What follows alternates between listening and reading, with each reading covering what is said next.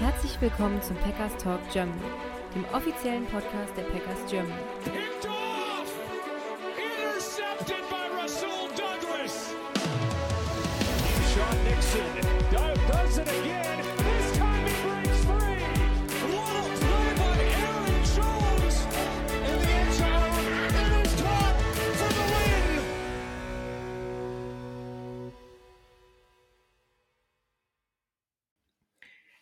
Herzlich willkommen zum Packers Talk Germany Folge 262 zu einer neuen Ausgabe des Enemy Territories.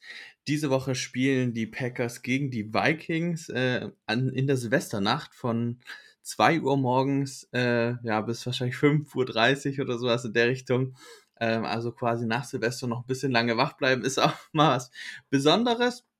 Ähm, können wir gleich nochmal drüber reden. Ähm, wir haben auf jeden Fall, oder ich bin nicht alleine, sondern ich habe einen Gast dabei, äh, den Gianni von den äh, Schwarz, Rot, Purple and Gold Podcast. Äh, stell dich doch gerne mal vor, wer bist du und ähm, ja, was kannst du zu deinem Podcast und oder zu eurem Podcast so alles erzählen? Ja, grüß dich erstmal, freut mich für die Einladung. Ähm, wir sind zwei Jungs, äh, Freddy und ich, äh, machen den Schwarz-Rot-Purple-Gold Podcast ähm, in Kooperation mit der Footballerei und sind auch verbandelt so ein bisschen mit dem Fanclub ähm, von den Vikings. Ist jetzt nicht der offizielle Podcast wie bei euch, aber ähm, genau, wir haben einfach seit einem Jahr uns irgendwie Gedanken gemacht, wir quatschen eh immer über die Spiele, ein Arbeitskollege und ich, und dann haben wir gesagt, wir wollen uns aufnehmen und in Zukunft dann äh, auch darüber sprechen. Das ist mittlerweile, wie gesagt, schon über ein Jahr her und haben ähnlich wie ihr äh, eine, eine Review und eine Preview auf die Spiele. Unsere Packers Preview ist auch schon online, also wenn da mal reinhören möchte, ähm, ja, so ein bisschen ja, die anderen, andere Brille auch mal sehen möchte, äh, äh, kann da gerne reinhören. Man findet uns auch da natürlich überall, wo es Podcasts gibt und unter Instagram unter mnvikings.de. Sehr gut, das wäre so eine Nachfrage vor, gewesen, wo man euch finden kann. Äh, Wir verlinken das auf jeden Fall auch nochmal, äh, sowohl auf Instagram als auch dann im Podcast-Feed. Ähm, seht ihr das auf jeden Fall. Ja, äh, ich hatte es gerade schon angesprochen, eine besondere Uhrzeit. Äh, ich habe es jetzt tatsächlich, ich kann mich nicht dran erinnern, dass ich mal äh, NFL an Silvester mitbekommen habe. Ich bin seit 2016 bei der NFL dabei. Äh, ich weiß nicht, ob ich es dann schon mal verpasst habe, ob ich mich nicht mehr dran erinnern kann. Aber zumindest auch vor allem so eine äh, prominente Anstoßzeit für mein Team hatte ich auf jeden Fall noch nicht. Äh, ich weiß nicht, wie es bei dir ist. Ja, wie siehst du das? Ich kann mich auch nicht dran erinnern, so richtig. Ähm, ich finde es halt ein bisschen schwierig natürlich, weil ja, man ist Silvester ja immer so ein bisschen mit anderen Sachen beschäftigt und äh, wobei ich sagen muss, ich finde es eigentlich gut, dass es dann doch das Night Game ist, ähm, weil dann ist man eventuell, ja je nachdem natürlich, wie man feiert oder was man macht, entweder man kann das Spiel dann auch nicht mehr gucken, weil man vielleicht schon äh, zwei, drei Bier zu viel getrunken hat oder vielleicht einen Sekt zu viel beim Anstoßen hatte. Ähm, das muss jeder für sich selber wissen. bei uns ist es meistens ganz entspannt. Ähm, wir sind im, meistens irgendwie äh, bei der Familie oder bei Freunden und machen dann einfach irgendwie Raclette oder, oder Käsefondue. Von daher ist das dann um 19 Uhr, wäre das eine schwierigere Anstoßzeit. Also ich glaube, die Red Zone werde ich dann auch verpassen, so ähnlich wie letzte Woche äh, an Heiligabend. Äh, und bei uns ist dann meistens so gegen 2, 3 Uhr alles vorbei. Von daher versuche ich dann auch live einzusteigen.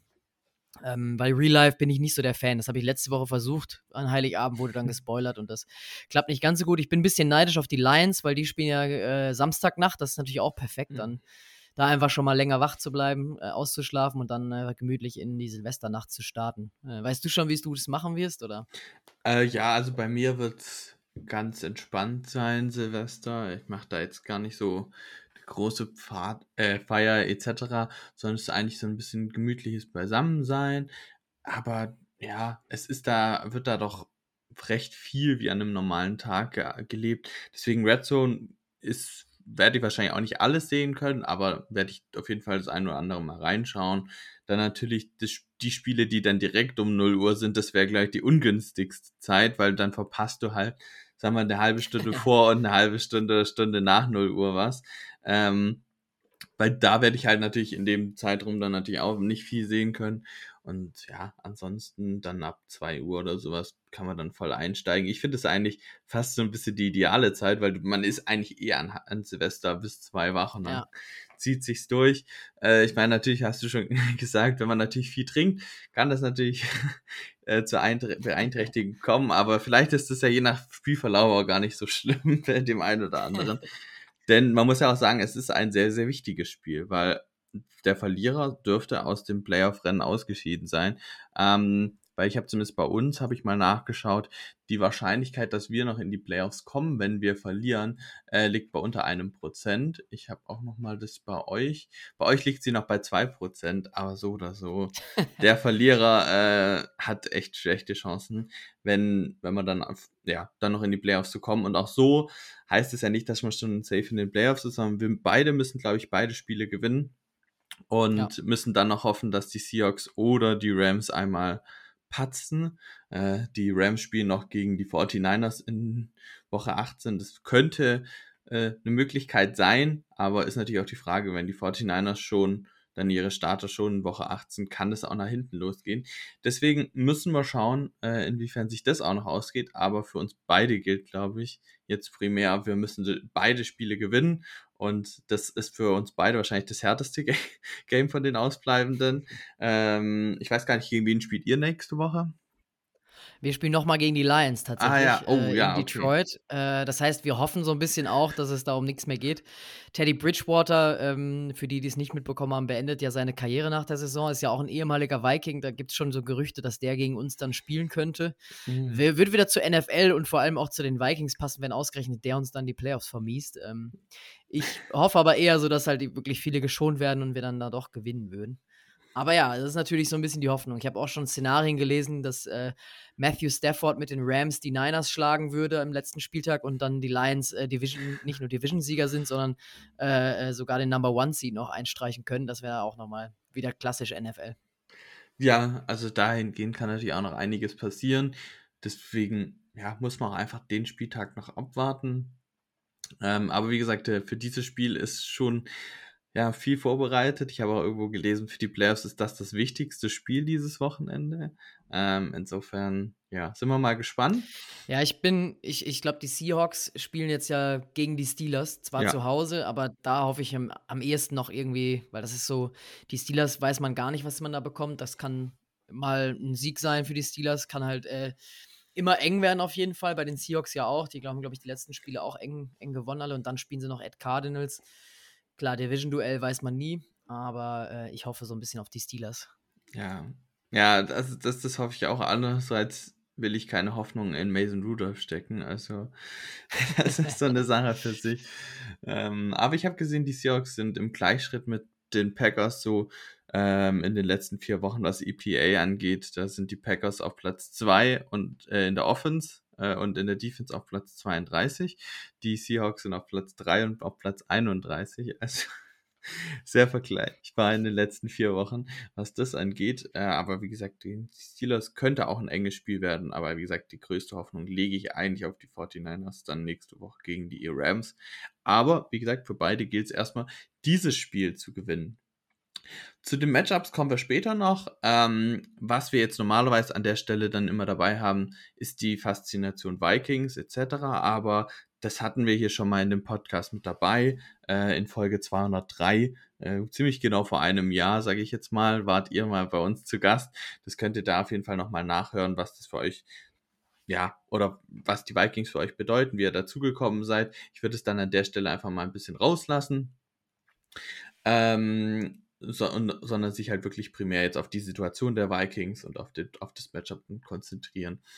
Äh, ansonsten gibt es natürlich noch Packers News. Ähm, nicht so viele dieses, äh, dieses Mal, äh, oder ja, wie häufig, wenn ich das mache, aber ähm, wir haben das aktuell noch unklar ist, ob Christian Watson und Dontavian Wicks spielen können. Die haben beide nach wie vor die Trainings verpasst. Es Gerade bei Watson bin ich da eher auf der negativen Seite. Ich glaube nicht, dass er spielen kann. Und bei Wix müssen wir es einfach hoffen. Ansonsten sieht es aber bei Jaden Reed auf jeden Fall besser aus. Das heißt, der sollte spielen oder der wird spielen gegen die Vikings. Ähm, da kriegen wir also auf jeden Fall wieder einen wichtigen Wide Receiver zurück. Und ähm, ja, und dann steht natürlich noch der große Elefant im Raum, wurde im Podcast noch nicht besprochen. Ihr werdet es aber mitbekommen haben. Jair Alexander wurde für dieses Spiel suspendiert, äh, aufgrund der Vorkommnisse, vor allem in Carolina, wobei es natürlich heißt, es ist immer nicht nur ein Grund, warum das passiert. Ähm, falls ihr es nicht mitbekommen habt, beim Cointoss äh, oder ja, die Packers haben für die Spiele immer verschiedene Team-Captains und er war für das Spiel explizit kein Team-Captain. Ähm, er hat aber gemeint, weil er in Carolina aufgewachsen ist, dass es doch normal ist, dass er Team-Captain ist und hat sich dann mit zu den Team-Captains beim Cointoss hingestellt und hat dann ja gesagt, welchen Coin, welche Coin-Seite hm, er haben will und hätte beinahe noch verkackt, äh, weil es gibt da gewisse Regeln, was man sagen darf beim Cointoss und was nicht. Ähm, und hätte beinahe noch verkackt, äh, das Falsche zu sagen. Und ja, das, das hätte unter Umständen bedeutet, dass die Packers ein, äh, wie soll man sagen, einen Try verlieren, sage ich jetzt mal, weil sowohl die Panthers dann in der ersten als auch in der zweiten Hälfte den Ball bekommen hätten. Der Schiedsrichter war aber aufmerksam und hat ihn nochmal nachgefragt und dann konnte man es klären, dass äh, es dann doch kein Problem war, aber das war halt eine gesamte Lage, gerade sich selber als Team-Captain zu ernennen und auch im Nachgang nach dem Spiel in dem Interview nicht richtig zu erkennen, wo der Fehler lag, ist kritisch und dafür ist die Suspendierung und was damit einhergeht, äh, natürlich Gehaltseinbußen, sage ich jetzt mal, etc. und Strafen. Ähm, ja, das kommt da halt natürlich alles oben drauf, ist auf jeden Fall gerechtfertigt, bedeutet aber auch, dass zumindest unser nominell bester Cornerback gegen Justin Jefferson nicht zur Verfügung steht. Ob das jetzt diese Saison eine Schwächung ist, ist eine andere Frage. Aber ja, es ist auf jeden Fall was, was man auf dem Schirm haben sollte. Und ja, deswegen auf jeden Fall eine News wert.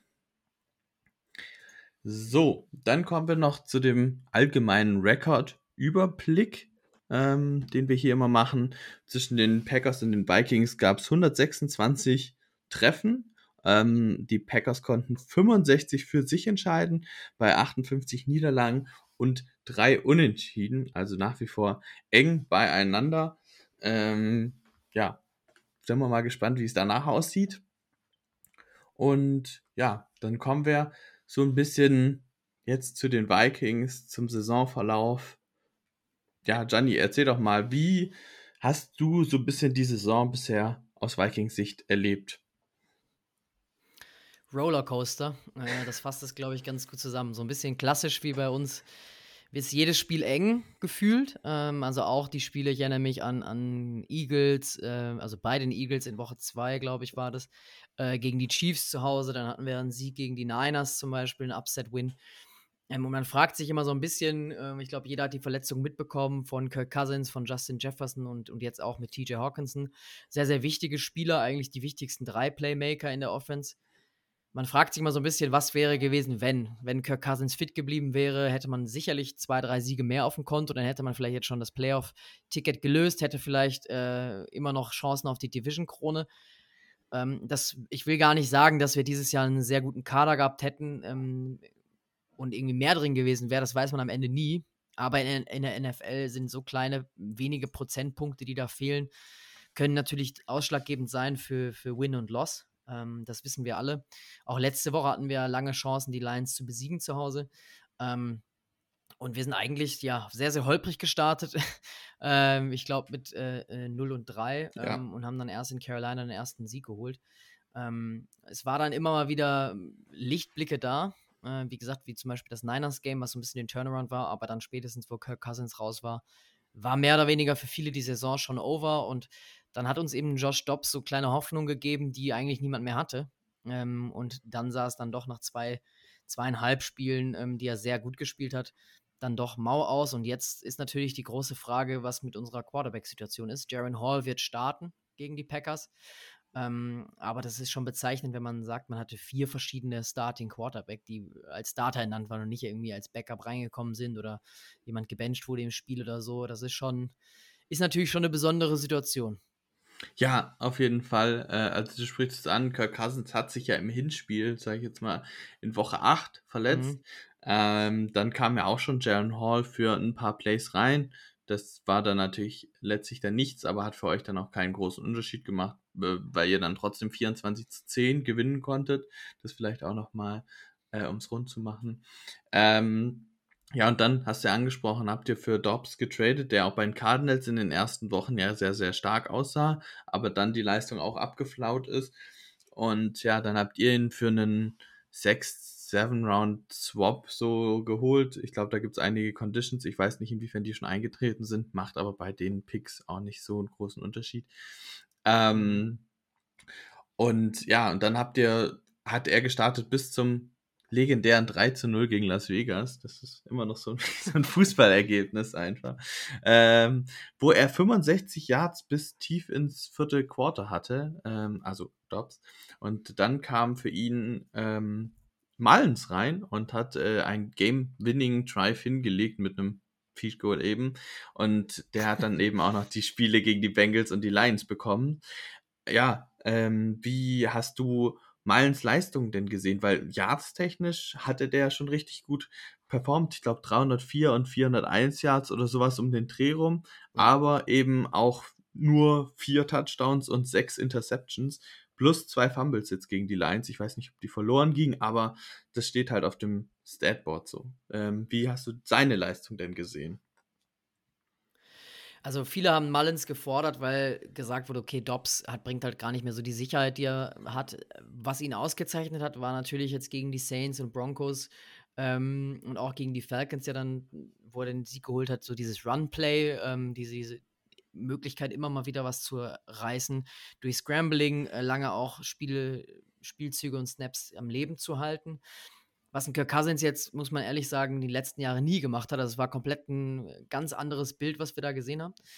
Aber er hatte so nicht diese Konstanz. Er hatte dann immer Dinger drin, wo man komplett äh, sich an den Kopf gefasst hat und gefragt hat, wie kann er den denn da anbringen? Auch gegen die Broncos zum Beispiel ein Touchdown, ähm, der eigentlich niemals ein Touchdown sein darf.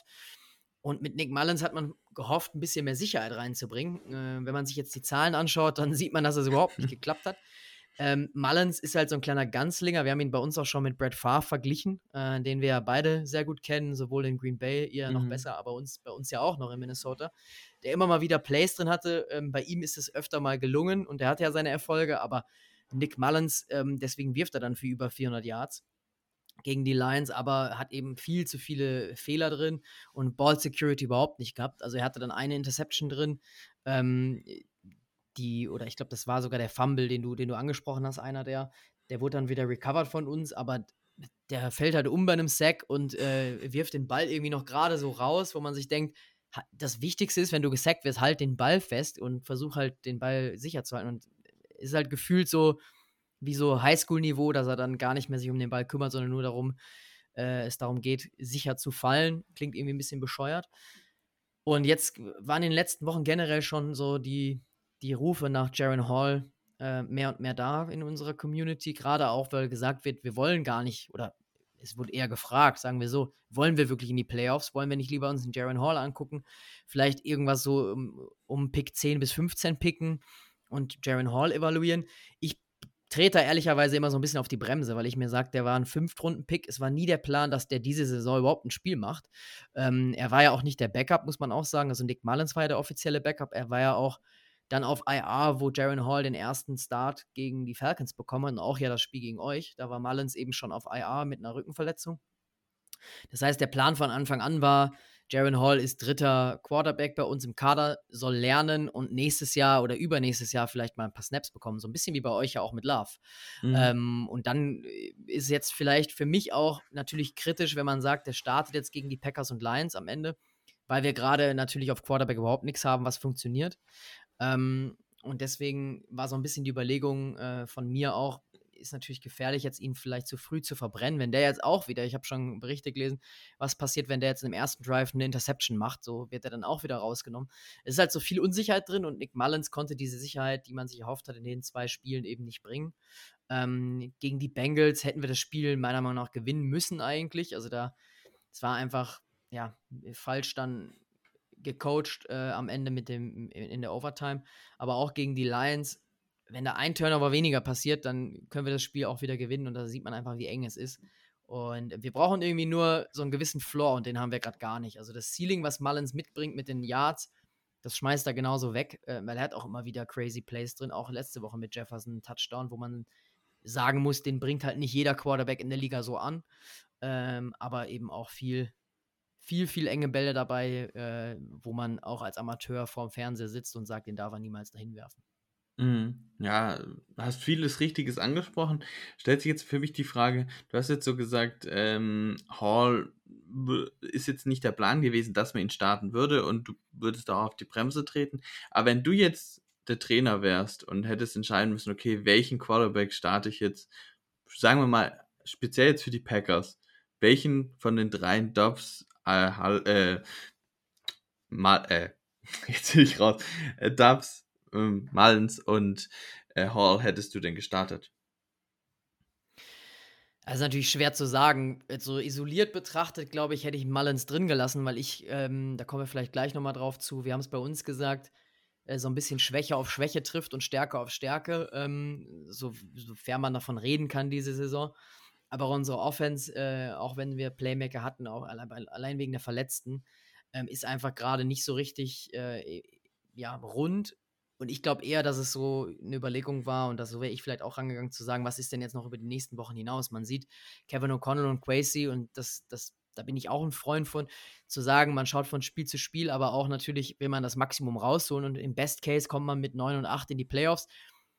Würde beispielsweise in Detroit spielen, das ist ein Division-Duell, da ist immer ein, ein Upset möglich und dann spielt man halt irgendwie vielleicht gegen die Eagles, gegen die man vielleicht auch schon mal gewonnen hätte. Also es sind immer sehr, sehr enge Spiele in der NFL und du kannst auch, hat man bei den Giants damals gesehen, beim Super Bowl Run ähm, mit Eli Manning, dass immer alles möglich ist. Und ich glaube eher, dass es eine Entscheidung ist, gar nicht für das Packers-Game, sondern was passiert dann noch in den nächsten zwei, drei Wochen. Weil ich glaube, in Mullins gegen die Packers, da hätten wahrscheinlich 400 Yards und zwei, zwei Interceptions, zwei Touchdowns würden vielleicht reichen gegen euch. Ähm, äh, aber gegen die Lions dann danach die Woche muss man eben gewinnen und da muss man vielleicht schauen, was bekommt man mit Jaron Hall. Ähm, deswegen kann ich die Entscheidung da schon nachvollziehen und ähm, ich bin froh, dass ich nicht der Coach bin aktuell, muss ich sagen. Ja, ich finde es einfach auch eine schwierige Sache. Wie gesagt, du hast Hall schon angesprochen, Fifth Round Pick. Ich persönlich würde da auch nicht allzu viel Hoffnung reinlegen, weil man muss halt auch sagen, Quarterbacks sind wahrscheinlich die mit am besten gescoutete Position in der NFL im College und ich meine, ja. was man daraus projizieren kann, ist immer schwierig, aber es ist halt wirklich recht selten, dass ein 50, 7 Round Pick ähm, dann sich wirklich langfristig in der Liga festsetzen kann. Wir hatten jetzt Brady, wir haben Prescott, wir haben jetzt vielleicht Purdy, aber wir hatten es halt auch bei Gardner Minshew, der sah halt auch mal richtig vernünftig aus, aber jetzt ist er halt auch überall Backup, jetzt die Saison nicht mehr, also war ursprünglich Backup, äh, spielt jetzt aber als Starter bei den Calls.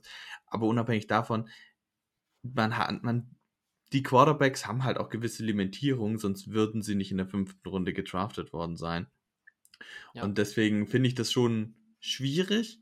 Ähm, jetzt ist ja bei euch die Quarterback-Situation, das finde ich eigentlich jetzt ein ganz guter Spot, um darüber zu reden.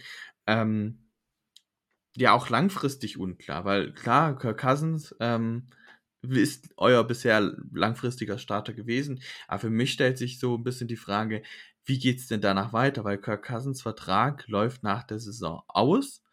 Ähm, das heißt, man müsste ihn auf jeden Fall, ich sage jetzt mal, teuer verlängern. Beim bei der letzten Verlängerung war es, glaube ich, auch nicht so ganz so teuer, wie es hätte sein können. Ähm, mhm. Aber wie geht es damit denn weiter? Weil man hört in vielerlei Richtungen, zumindest jetzt so wenn man nicht ganz so tief drin steckt, vor allem vor der Saison, dass es so ein bisschen die letzte Saison von Kirk Cousins ist. Und ja, man weiß ja jetzt auf jeden Fall, egal ob ihr jetzt noch verliert oder gewinnt, ähm, ein Top 10 oder ein Top 5 Pick wird es auf jeden Fall nicht. Das heißt, auch mit einem, mit einem hohen Draft oder mit einem Quarterback früh im Draft wird es auch eher schwierig. Also, wie siehst du da, was ist der Plan für nächstes Jahr? Ja, das ist eine sehr schwierige Frage. Ähm, ich glaube, dass die Verletzung von Kirk Cousins eigentlich, ähm, was das Thema Vertrag angeht, äh, positiv für uns war, so blöd es klingt. Ähm, weil ich glaube, dass er einen kleineren Markt haben wird. Also man, man liest immer wieder die gleichen Teams, man liest vielleicht von den, von den Falcons zum Beispiel, ähm, sind da ein, einer der heißesten Kandidaten, würde ich mal sagen, ähm, was Kirk Cousins angeht, was ja auch jetzt äh, tatsächlich jemand äh, oder eine Franchise ist, wo Russell Wilson wieder in Verbindung gebracht wird.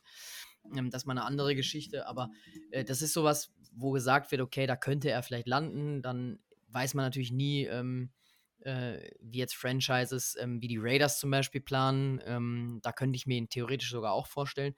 Aber ich könnte mir gut vorstellen, dass sie sagen, hey, wir wissen nicht, was wir an Kirk Cousins, ähm, was wir Kirk Cousins bekommen ähm, von ihm.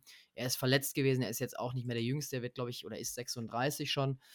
Das heißt, vielleicht, äh, ich glaube schon, dass er noch zwei, drei gute Jahre im Tank hat. Ähm, und er hat immer betont, dass er gerne in Minnesota bleiben möchte und äh, auch Justin Jefferson ist ein Riesenfan von ihm. Das hat er immer wieder jetzt gesagt, auch in seiner Verletzungsphase. Ich glaube tatsächlich, am realistischsten ist, ich würde mal sagen, weiß gar nicht, ob ich mich damit zu weit aus dem Fenster lehne, aber ich sage über 90% Wahrscheinlichkeit, dass wir Kirk Cousins wieder in Minnesota sehen. Ähm, weil ich denke, beide Seiten wissen, was sie aneinander haben und ich glaube, Kirk Cousins hat gute Verträge schon in, in der Liga bekommen, dass er vielleicht dann ähm, Szenarien für sich auch abwägt und sagt, hey, möchte ich jetzt lieber 5 Millionen mehr bekommen in Atlanta oder sage ich, nehme vielleicht, weiß nicht, 30 Millionen im Jahr ähm, für zwei Jahre nochmal äh, und, und versuche nochmal mit Minnesota einen Run. Es stehen jetzt auch noch einige andere wichtige Verlängerungen an. Daniel Hunters Vertrag läuft auch aus. Ich hoffe, da können wir irgendwie einen ja, Competitive Vertrag anbieten, dass er auch bleibt. Und dann eben natürlich, äh, was über allem schwebt, Justin Jefferson und danach Christian Darisaw. Das sind alles Leute, die bezahlt werden wollen und die sollte man auf keinen Fall gehen lassen. Deswegen hoffe ich, dass Kirk Cousins doch noch in Minnesota bleibt ähm, und die Verletzung so ein bisschen dann Glück im Unglück war aus Franchise-Sicht. Ähm, ich glaube, dass ein Quarterback-Pick an Nummer 15 oder so. Die Quarterback-Klasse ist tief. Ich bin jetzt noch gar nicht so tief im Draft drin, aber man liest ja immer wieder die gleichen Namen. Ich glaube, da kriegt man auch so äh, Mitte, Ende der ersten Runde oder vielleicht sogar Anfang der zweiten noch äh, Quarterbacks, die das Potenzial haben, NFL-Starter zu sein. Ähm, von daher, also ein Bo Nix zum Beispiel ist jemand, der immer wieder nach Minnesota gemockt drafted wird schon, ähm, könnte ich mir auch vorstellen. Aber das hängt auch so ein bisschen jetzt davon ab, wie Jaron Hall sich schlägt. Jetzt kann ich mir vorstellen, wenn der jetzt da äh, für 200 oder 300 Yards wirft, äh, zwei Touchdowns und keine, keine Fehler macht, großartig, dann könnte natürlich der auch nächstes Jahr Backup sein und man sagt sich, der guckt sich jetzt das ein Jahr an nochmal von der Bank und dann ist der vielleicht die langfristige Lösung. Ja, spannend. Also wie du schon gesagt hast, für mich ist Kirk Cousins so von den Kandidaten eigentlich, die nächstes Jahr so äh, auf den Markt kommen. Jetzt mal Russell Wilson ist jetzt mal eine Sache, wo wir es noch nicht wissen. Ist aber für ja. mich immer noch der interessanteste Name. Also, du hast das Alter angesprochen, klar, jetzt nicht mehr der allerjüngste, aber bei Quarterbacks kann es auch mal bis in die 40er reingehen. Das sehe ich jetzt noch nicht zwangsläufig als das Problem. Und wie gesagt, sonst haben wir Ryan Tannehill, äh, Baker Mayfield ist vielleicht noch ein interessanter Name, aber äh, es ist einfach schon auch ein dünner Markt äh, jetzt in der Offseason. Ja. Und ich sehe halt nicht wirklich, dass man jetzt eine Verbesserung auf Quarterback hinkriegt. Man hätte jetzt letztes Jahr äh, gab es ja diese Lamar Jackson-Geschichte, nicht jetzt mit, mit Verbindung mit den Vikings oder so, aber dass sein Vertrag halt einfach ja auslief, beziehungsweise es darum ging, okay, wie wird der jetzt verlängert, wird der jetzt getaggt und so weiter und man hat ihn dann ja, glaube ich, nicht getaggt.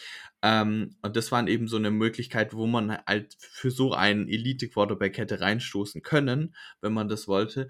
Äh, aber es hat sich halt kein Team dafür entschieden und das wäre halt eine Situation gewesen, okay, da hätte man jetzt vielleicht ein Upgrade für Kirk Cousins bekommen aus meiner Sicht.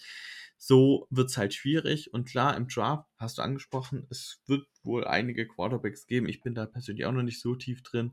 Ähm, die wohl auch in den, ja, Mitte, ab der Mitte der ersten Runde interessant sein können. Aber es ist halt immer die Frage, wie lange brauchen die, um reinzukommen und ob das halt dann zu eurem Kader passt. Ich meine, ihr seht euch im kompetitiven Rebuild, deswegen wird es auch passen, da jetzt einen Rookie reinzuwerfen. Ähm, ja, muss man letztlich sehen. Denkst du, der Ausgang der Saison, also jetzt zum Beispiel, ihr kommt in die Playoffs und gewinnt da vielleicht sogar ein Spiel und habt dann noch einen viel späteren Pick, äh, oder jetzt ein Ausscheiden jetzt direkt und ihr habt einen Pick an Nummer 12 oder sowas. Der Unterschied macht dann auch was in eurer Entscheidung für einen Unterschied aus oder glaubst du, dass es der Ausgang dieser Saison ist davon unabhängig? Also was Kirk Cousins angeht, glaube ich, ist es unabhängig, aber was Jaron Hall zum Beispiel angeht, ist es schon abhängig, weil wie gesagt, wenn der jetzt zwei super Spiele abliefert und eventuell sogar noch einen Sieg in den Playoffs, weil wenn er zwei super Spiele abliefert und ein Playoff äh, und wir Playoffs spielen, dann wird er, gehe ich von aus, an der Center sein, dann ist so das Quarterback-Problem diese Saison so ein bisschen gelöst. Und dann könnte ich mir, wie gesagt, so ein Szenario vorstellen, dass er da noch ein, zwei Jahre bekommt. Ich glaube nicht, dass er dann sofort starten würde nächstes Jahr. Das wäre utopisch, weil dafür ist die Sample Size in der NFL einfach generell zu klein, aber auch bei zwei Spielen sowieso oder drei dann vielleicht.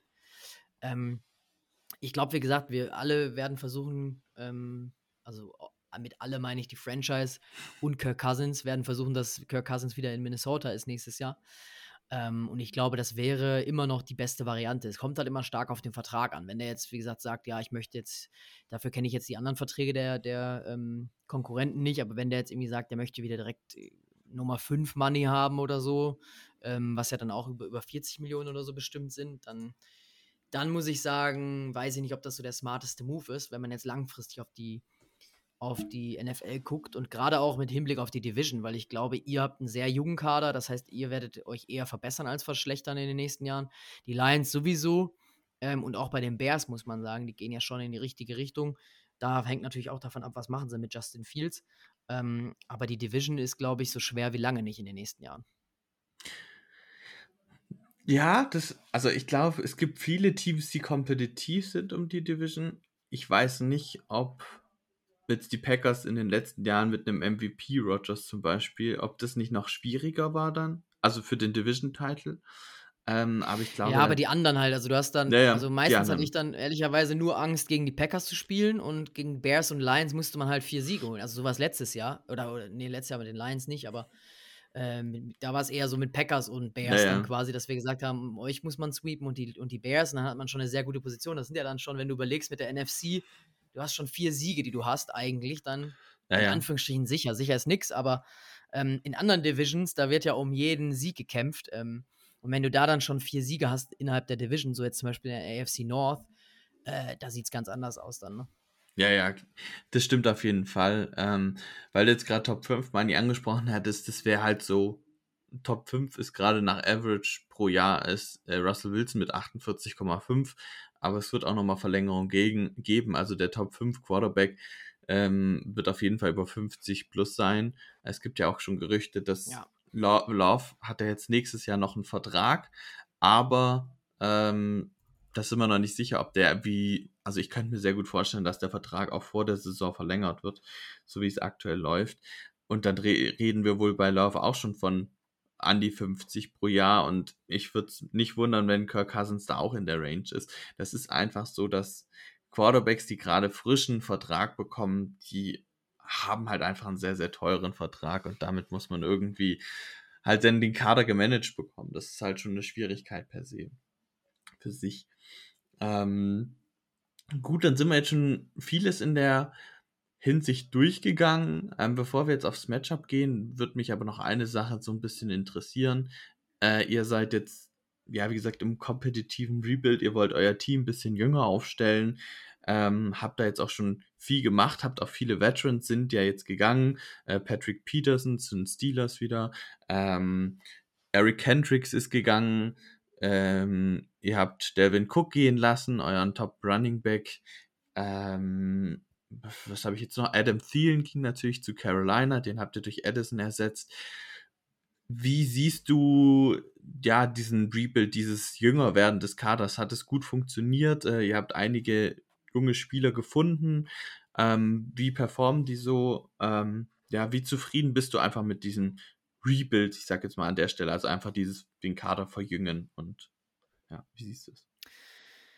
Ja, hier und da gut, aber ähm, ich glaube, so ein bisschen äh, ist es, meine Erwartung hat so erfüllt, ähm, oder was heißt meine Erwartung hat es erfüllt, meine, so wie ich gedacht habe, ein Competitive Rebuild aussehen würde, ist eigentlich eingetreten, ähm, sowohl positiv als auch negativ.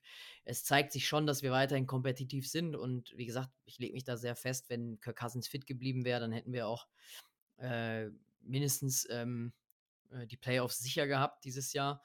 Ähm, aber ich denke mir halt trotzdem wieder, wenn du dir das mit den Niners oder den Eagles vergleichst und vielleicht jetzt auch mit den Lions äh, in den Playoffs, ähm, in der NFC, glaube ich, wäre dann trotzdem jetzt kein maximal das Championship-Game drin gewesen, vielleicht, wenn du zwei Siege holst. Und das ist so ein bisschen die Schwierigkeit an dem Ganzen. Also die Vikings haben in den letzten zehn Jahren eigentlich jedes Jahr um die Playoffs mitgespielt oder waren in den Playoffs. Ähm, und es, ich kann mich an kein Jahr erinnern, wo wir komplett schlecht waren. Ähm, und selbst letztes Jahr mit den 13 Siegen, die haben irgendwie auch am Ende nichts bedeutet, weil man an der ersten Runde gegen die Giants rausfliegt. Also ich würde mir da manchmal wünschen, dass man sagt, nee, wir machen jetzt mal einen Hard Cut und das ist jetzt eine super Chance mit Cousins. Gibt es auch einige, die das fordern, die sagen, hey, Cousins ist jetzt verletzt. Äh, lass uns jetzt einfach ein Jahr mit Hall spielen und wenn es heißt, dass wir nur vier Siege holen ähm, oder mit einem anderen Rookie-Quarterback, ähm, es ist halt immer schwierig, weil so, du hast dann auf einmal trotzdem so einen Jefferson, der für mich halt ein Jahrhundert-Receiver wieder ist. Den findest du nicht oft. Komischerweise sind die Vikings, was Scouting auf Receiver angeht, ähm, irgendwie immer, immer sehr, sehr gut, äh, weil sie jetzt auch mit Edison einen klasse Receiver geholt haben. Das heißt, so offensiv ähm, finde ich, gibt es eigentlich wenig Verbesserungspotenziale. Äh, klar, du kannst natürlich immer Stellschrauben verbessern, wie die, unser Running Back Ty Chandler äh, und Madison. Das ist nicht ganz so gut aufgegangen, aber auch da, Ty Chandler ist noch sehr jung und der findet jetzt seine Rolle. Da haben wir den, den Namen eigentlich schon viel früher gefordert diese Saison. Ähm, defensiv ist natürlich Brian Flores dieses Jahr äh, so ein bisschen Balsam für die Seele. Ich glaube, wenn wir nicht so eine starke Defense hätten, dann wäre die Saison sowieso schon vorbei. Ähm, aber ich würde mir trotzdem manchmal wünschen, dass man sagt, man geht jetzt mal ein, zwei bewusst schlechtere Jahre äh, ein und dafür versucht man langfristig die Franchise zu einem Sieg zu führen. Ist halt immer schwierig, weil ein Quasi, der bekommt natürlich ein bisschen Zeit, der ist jetzt auch erst in seinem, in seinem zweiten Jahr, ähm, genauso wie Kevin O'Connell, aber die achten natürlich schon darauf, was ist jetzt auch kurzfristig wichtig. Ähm, ich finde die Idee vom Competitive Rebuild eigentlich gut, aber ich glaube, in NFL funktioniert es halt leider nicht. Und es gehört auch viel Glück dazu, das schon. Ähm, sieht man auch bei den Eagles. Ich kann mich noch daran erinnern, vor zwei Jahren hat jeder gesagt, ja, die Eagles sind das schlechteste Team der Liga und die werden ganz hoch picken und auf einmal sind sie ganz knapp, glaube ich, an den Playoffs vorbeigeschrammt oder sind sogar in die Playoffs gekommen ähm, und hatten letztes Jahr eben den Super Bowl Run. Also es ist immer viel auch mit Glück verbunden. Ja, ähm, das das ist auf jeden Fall richtig. Äh, weil du gerade den Namen Crazy ansprichst, das ist für alle, die es nicht auf dem Schirm haben, euer GM. Ähm, das heißt, da, ja. der kam jetzt letztes Jahr oder? Genau, also der ist jetzt seine zweite Saison. Genau. Von den Browns kam der. Und der war eben, äh, ja, ist so ein bisschen, ist so ein jüngerer Typ. Ähm, der ist, glaube ich, auch erst irgendwie Mitte 30. Äh, ah, nee, Anfang 40 sehe ich gerade. Also trotzdem aber noch jung für einen General Manager. Der hatte davor noch nie so einen großen Posten inne.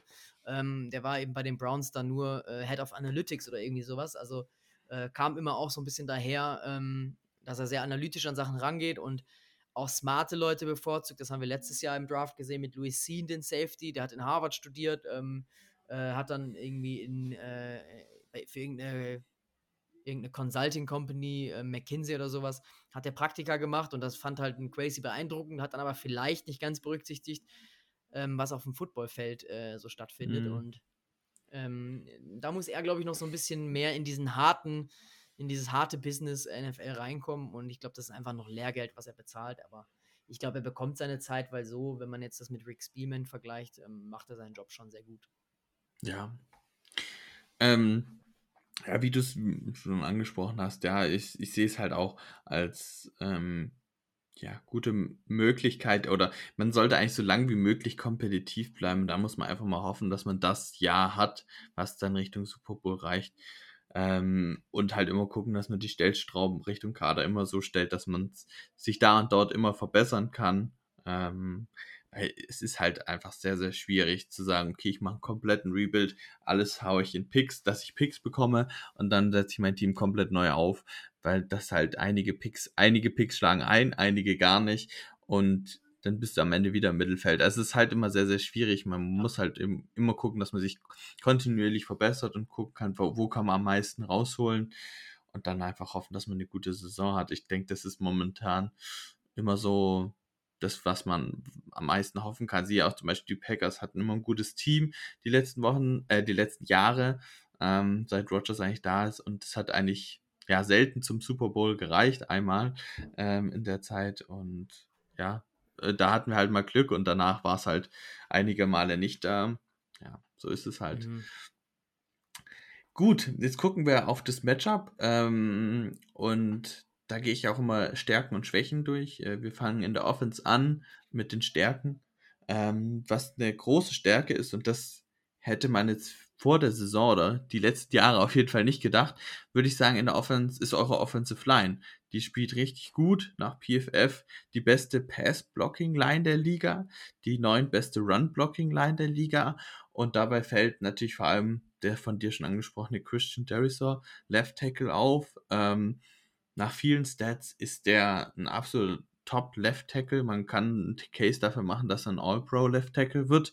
Äh, sind wir mal gespannt, wie das äh, Rating oder wie das, ja, wie die ja, Wahl dann am Ende ausfällt, wer es wird, aber, oder welche zwei es werden, aber er könnte auf jeden Fall einer der Kandidaten dafür sein. Um, ja, siehst du das auch als die größte Stärke dieses Jahr bei euch? Würde ich gar nicht so unbedingt ähm, charakterisieren. Also ich meine, irgendwie äh, nehmen wir es so schon fast schon als selbstverständlich an, was man als Vikings-Fan überhaupt nicht so sehen sollte, weil du hast es schon gesagt, die letzten Jahre sah das überhaupt nicht gut aus.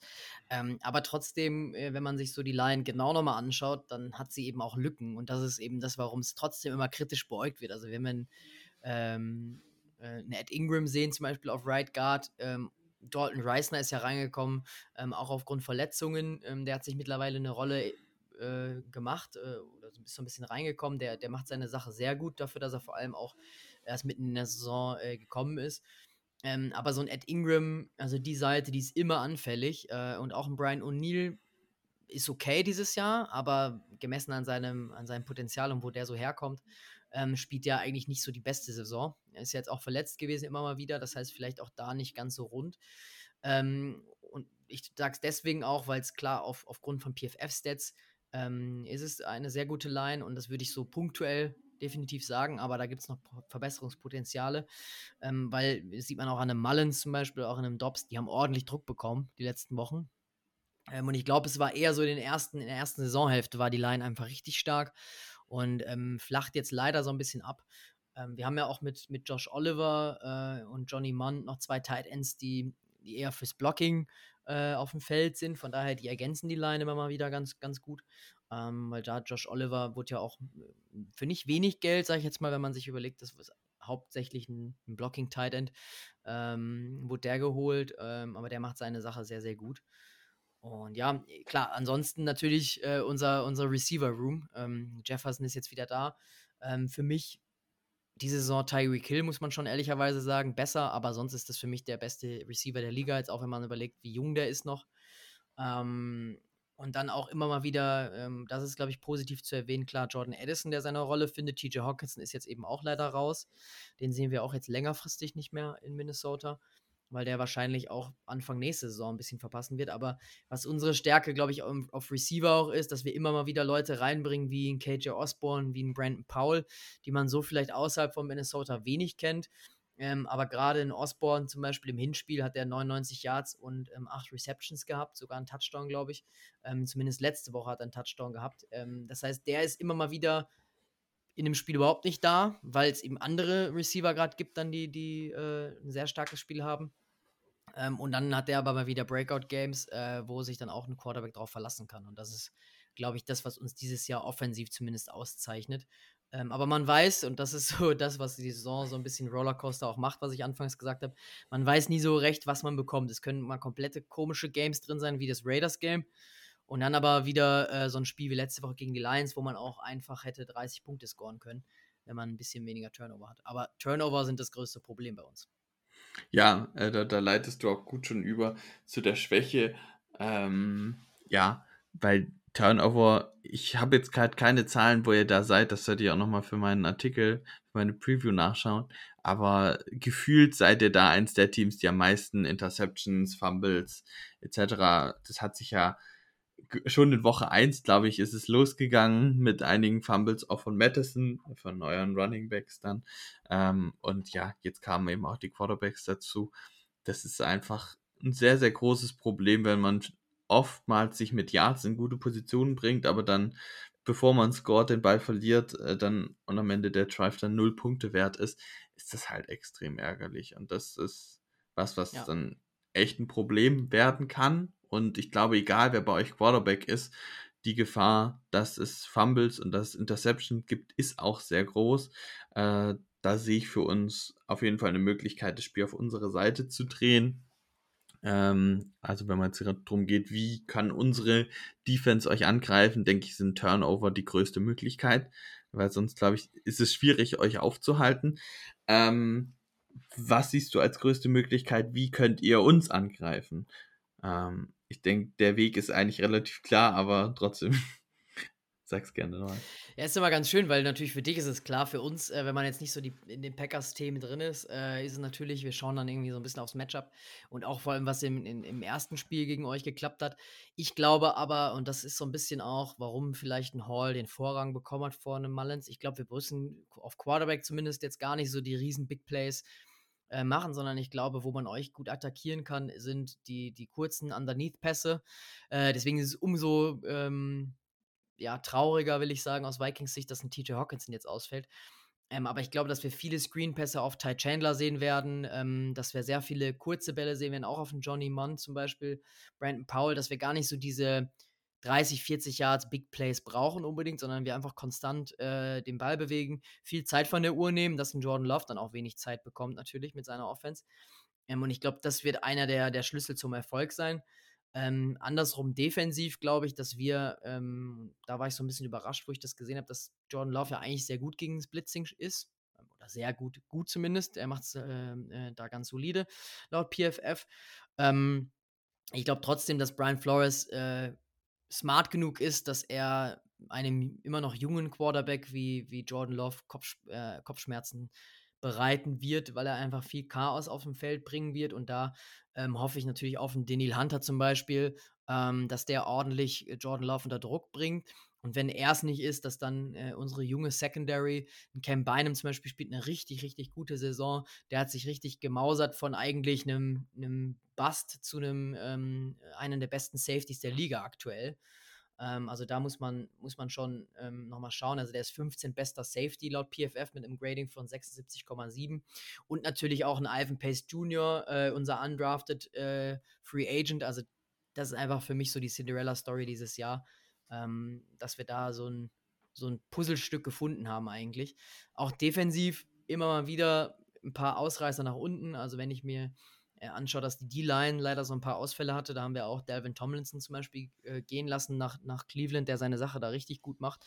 Ähm, so einer fehlt zum Beispiel dieses Jahr bei uns. Aber ich denke schon trotzdem, dass wir ordentlich Druck auf Love bekommen können ähm, und auch die Duelle vor allem in der Secondary ähm, gegen eure Receiver gewinnen können. Mhm. Äh, du hast jetzt recht viel reingepackt da ähm, und bist schon auf die defensive Seite so geswitcht. Was würdest du sagen, ist bei euch die größte Stärke in der Defense? Ich glaube einfach, äh, dass wir, also klar, natürlich das Blitzing, wenn man jetzt, jetzt mal so rein, rein ähm, von, der, von der Herangehensweise ähm, spricht. Wir sind das ähm, Team, was am meisten blitzt in der Defense, aber einfach dieses, dieses Chaos, ähm, was wir da kreieren. Man weiß einfach nicht, wer die Plays macht ähm, und vor allem auch, wer da, wer da mal für ein gutes Play ähm, ja gut ist, sage ich jetzt mal. Also auch ein Josh Metellus zum Beispiel, ähm, der war die letzten Jahre eigentlich, sag ich mal, ein Ergänzungsspieler und der hat Spiele, wo der dann echt äh, fast wirklich schon auf Pro, Pro Bowl-Niveau spielt. Ähm, genauso wie ein Mackay Blackman bei uns, ähm, unser Rookie-Cornerback. Äh, der halt halt auch, ist der 16 beste Cor äh, Cornerback äh, laut PFF. Das heißt, das sind einfach so Puzzlestücke. Der hat dann mal äh, ein okayes Game, ähm, braucht man dann auch gar nicht so viel von ihm, weil einfach andere Spieler dann die Lücke füllen oder vielleicht mal das Momentum übernehmen.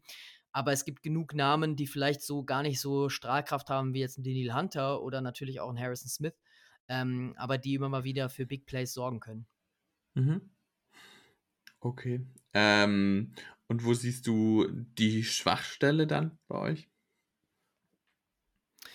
Die Schwachstelle ist natürlich, ähm, an der Stelle, wenn man über Blitzing spricht, dass immer mal wieder doch auch Big Plays zugelassen werden könnten. Ähm, was aber bei Brian Flores gar nicht so gravierend dann oft ist. Also wir sagen, ähm, oder haben auch bei uns im Podcast gesagt, ich könnte mir gut vorstellen, dass äh, Christian Watson zum Beispiel, sollte er denn spielen, ähm, einen 40, 50, 60 Yard Touchdown ähm, am Sonntagnacht haben könnte. Aber das ist okay, weil er dann die anderen vier, fünf Big Plays gar nicht aufgelegt bekommt von John Love, weil wir da, ähm, weil da das Blitzing funktioniert. Und ich glaube, das könnte dann, wenn man jetzt über Playoffs nachdenkt oder so Spiele wie gegen die Lions, da wird es halt bestraft bei einer Offense, die halt rund ist, wo halt, äh, die halt dann auch performen kann, wenn sie nur 60, 70 Prozent ähm, der Drives äh, ans Ziel bringt. Ich glaube, gegen schwächere Gegner oder gegen, gegen Offenses, die vielleicht nicht ganz so ähm, dominant sind, äh, funktioniert das System ganz gut. Und ich glaube, da auch bei den Packers, äh, wenn ich von Rollercoaster-Saison spreche, würde ich das jetzt mal von außen betrachtet auch beschreiben. Gerade auch was Jordan Love angeht, der hat eine sehr gute Saison, gerade so an den Erwartungen gemessen, die er da spielt, aber er hat auch immer mal wieder ähm, Fehler drin. Ähm, gerade auch natürlich wegen den jungen Receivern, ähm, wo man sich vielleicht einfach nicht immer 100% drauf verlassen kann, wie jetzt bei einem Jordan, äh, wie Justin Jefferson, meine ich jetzt. Ähm, von daher, also ich, ich, erinnere mich da auch immer noch an, an Spielzüge, wo Christian Watson vielleicht einfach mal einen sicheren Touchdown liegen lässt. Ähm, da kann Jordan Love dann einfach nichts für, aber auf sowas hoffe ich natürlich dann. Ähm, und wenn wir da möglichst viel Chaos kreieren, äh, dass wir dann eure Schwächen so ein bisschen offenbaren können. Ja, interessant, weil ich sehe halt, bei uns ist so die beste Möglichkeit, oder wir Packers-Fans sind eigentlich mit der Offense momentan mega zufrieden. Ähm, mhm. Klar, die ist jetzt noch nicht auf dem absoluten Top-Level, ist keine Top 5 Offense, vielleicht auch keine Top 10 Offense, aber sie ist nicht so weit weg davon. Und da ist natürlich ein Hauptgrund Jordan Love, aber auch die Wide Receiver haben sich halt wirklich verstärkt und im Vergleich zur Mitte der Saison oder Anfang der Saison merkt man einfach auch, dass das Ganze sehr viel flüssiger läuft, dass das Rad viel mehr geölt ist, dass das alles wunderbar funktioniert und auch das Playcalling einfach auch aggressiver ist. Und auch, weil du so das Chaos ansprichst, gefühlt ist unser Playcalling auch manchmal ziemliches Chaos. ähm, aber eigentlich im positiven Sinne, weil ich finde, John, äh, Matt LaFleur kriegt das eigentlich ganz gut hin. John Love momentan viele auch einfache Receptions zu geben. Gerade über unseren Titan Tucker Craft kriegen wir da häufig hin, einfache Completions, wo er einfach frei steht, wo er dann Platz bekommt, wo er ein bisschen Yards after Catch machen kann, auch wenn er nicht der Allerschnellste ist, aber mit seinen gefürchteten Hurdles als Titan äh, ist er auch schon über den einen oder anderen Defender drüber gesprungen. Ähm, nee, äh, das, also da gibt es einfach viele Möglichkeiten. Auch Jaden Reed wird ganz besonders eingestellt, deswegen freue ich mich auch, dass der jetzt wieder spielen kann, weil er einfach auch ein der, er kommt auch im Rushing Game. Er ist so ein bisschen Debo Samuel in Light. Äh, ich habe jetzt schon gesehen, hat über 300 Rushing Yards schon, Jaden Reed. Äh, oder, na, über 200, äh, meine ich. Und schon zwei äh, Rushing Touchdowns. Also ist auch da richtig gut eingebunden. Und da sehe ich einfach, dass es viele Möglichkeiten gibt, wie wir auch eben um Druck herum spielen können. Aber ich glaube, ein entscheidender Faktor in diesem Matchup wird äh, wird äh, sein, wie, wie sehr euer Pass Rush durchkommt gegen unsere O-Line und wie gut unsere O-Line oder was für einen Tag unsere O-Line hat, weil das mal gut, mal ein bisschen mhm. schlechter und das kann hier eine entscheidende Rolle spielen, gerade wenn du sagst mit viel Blitzing. Mm, aber ich denke auch, dass wir mit vielen kurzen Pässen dagegen reagieren werden äh, und dann mal gucken, was so geht in der Richtung. Ja, das war so ein bisschen das, was ich vorhin meinte, mit Stärke gegen Stärke und Schwäche gegen Schwäche. Ich mhm. glaube schon auch, dass eure Offense die deutlich bessere äh, Unit ist ähm, und bei uns eben aktuell die Defense. Ähm, deswegen, ja, ich weiß gar nicht, ob wir tippen auch, aber komme ich ja. vielleicht gleich nochmal sonst zu sprechen. genau. Wir haben jetzt noch zwei Punkte, bevor wir zum Tippen kommen. Es sei denn, du möchtest jetzt noch was zu dem Matchup ergänzen. Nee. Gut, dann gehen wir Passt. weiter. Äh, wir haben jetzt nämlich noch die Kategorie Player to Watch äh, beziehungsweise Unsung Hero, also irgendwie ein Spieler, auf den man jetzt einen Fokus setzen kann, den man jetzt vielleicht nicht so kennt.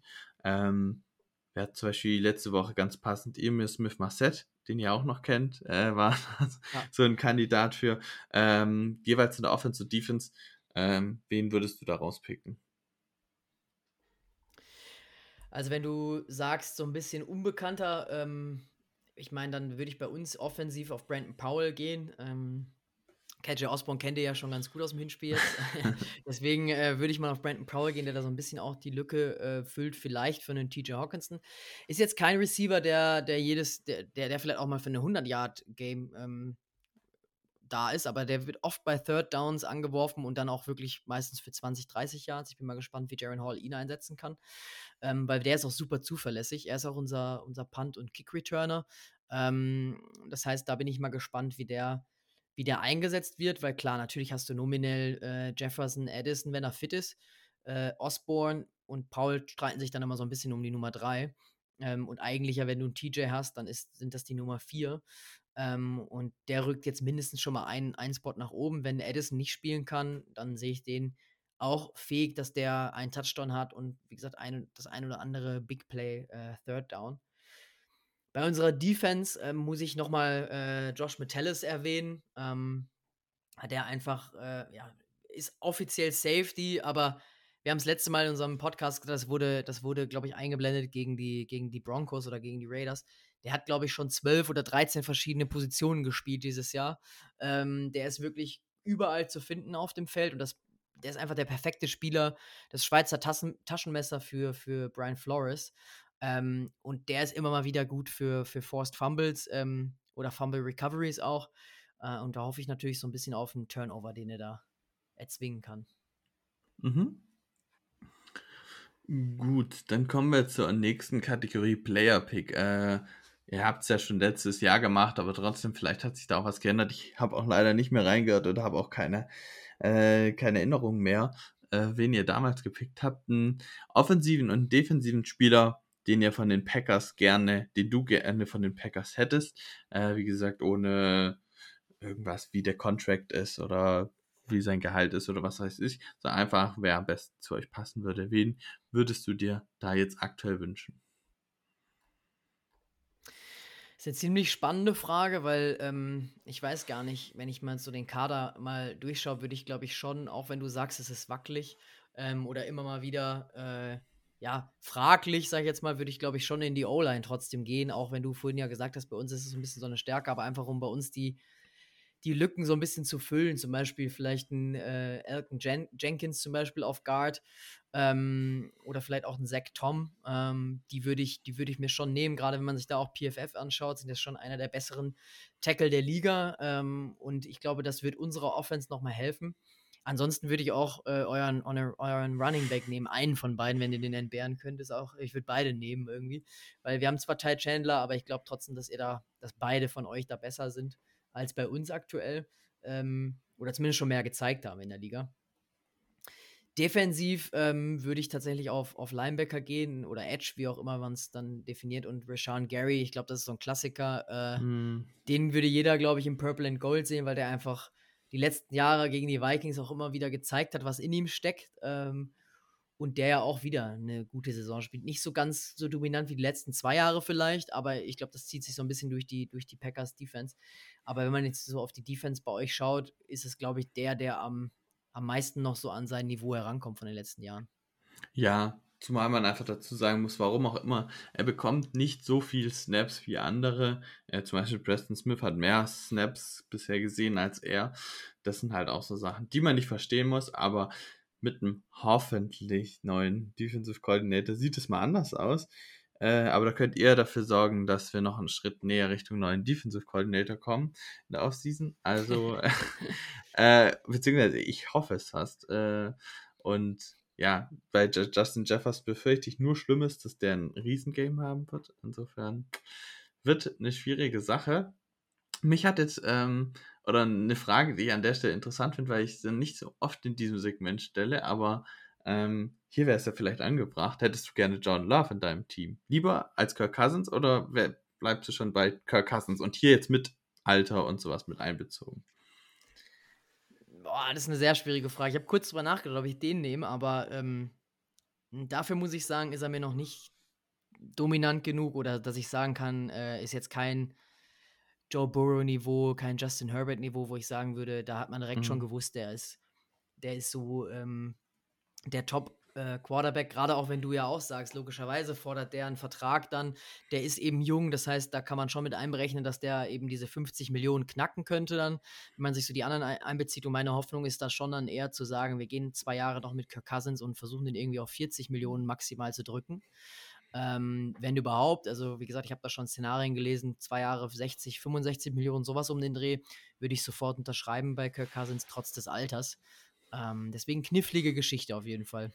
Ja, also hier würde das auf jeden Fall, macht das auf jeden Fall Sinn, darüber mal kurz gesprochen zu haben.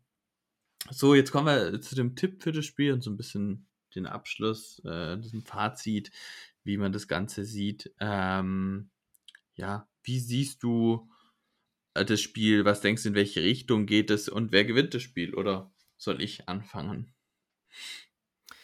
Nee, ich fange gerne an. Äh, Mhm. ich würde den, den Spread nochmal dazu äh, nehmen. Gerne. Also Minnesota, wir sind mit zwei Punkten Favorit. Äh, minus zwei ist die Line.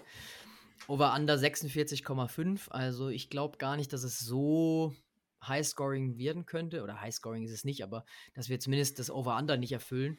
Ähm, ich glaube, am Ende äh, wird es sehr eng. Und ich habe es genau bei der Line von zwei. Ich habe ein 23-21 für uns getippt. Ähm, ich glaube einfach, dass es super eng wird. Der Heimfaktor ist da eine sehr wichtige Rolle. Und ich habe gesagt, dass wir so ein kleines Bounce-Back-Game von Ty Chandler sehen werden mit 100 Scrimmage Yards. Ähm, könnte ich mir gut vorstellen. Wie gesagt, ich glaube, wir werden viel über, über ähm, ja, Running Back Screens angreifen, äh, euch zu attackieren frühzeitig. Und dann hoffe ich einfach, dass wir endlich mal das Turnover Battle gewinnen, weil unsere Defense dann doch ähm, ordentlich Druck machen kann. Okay.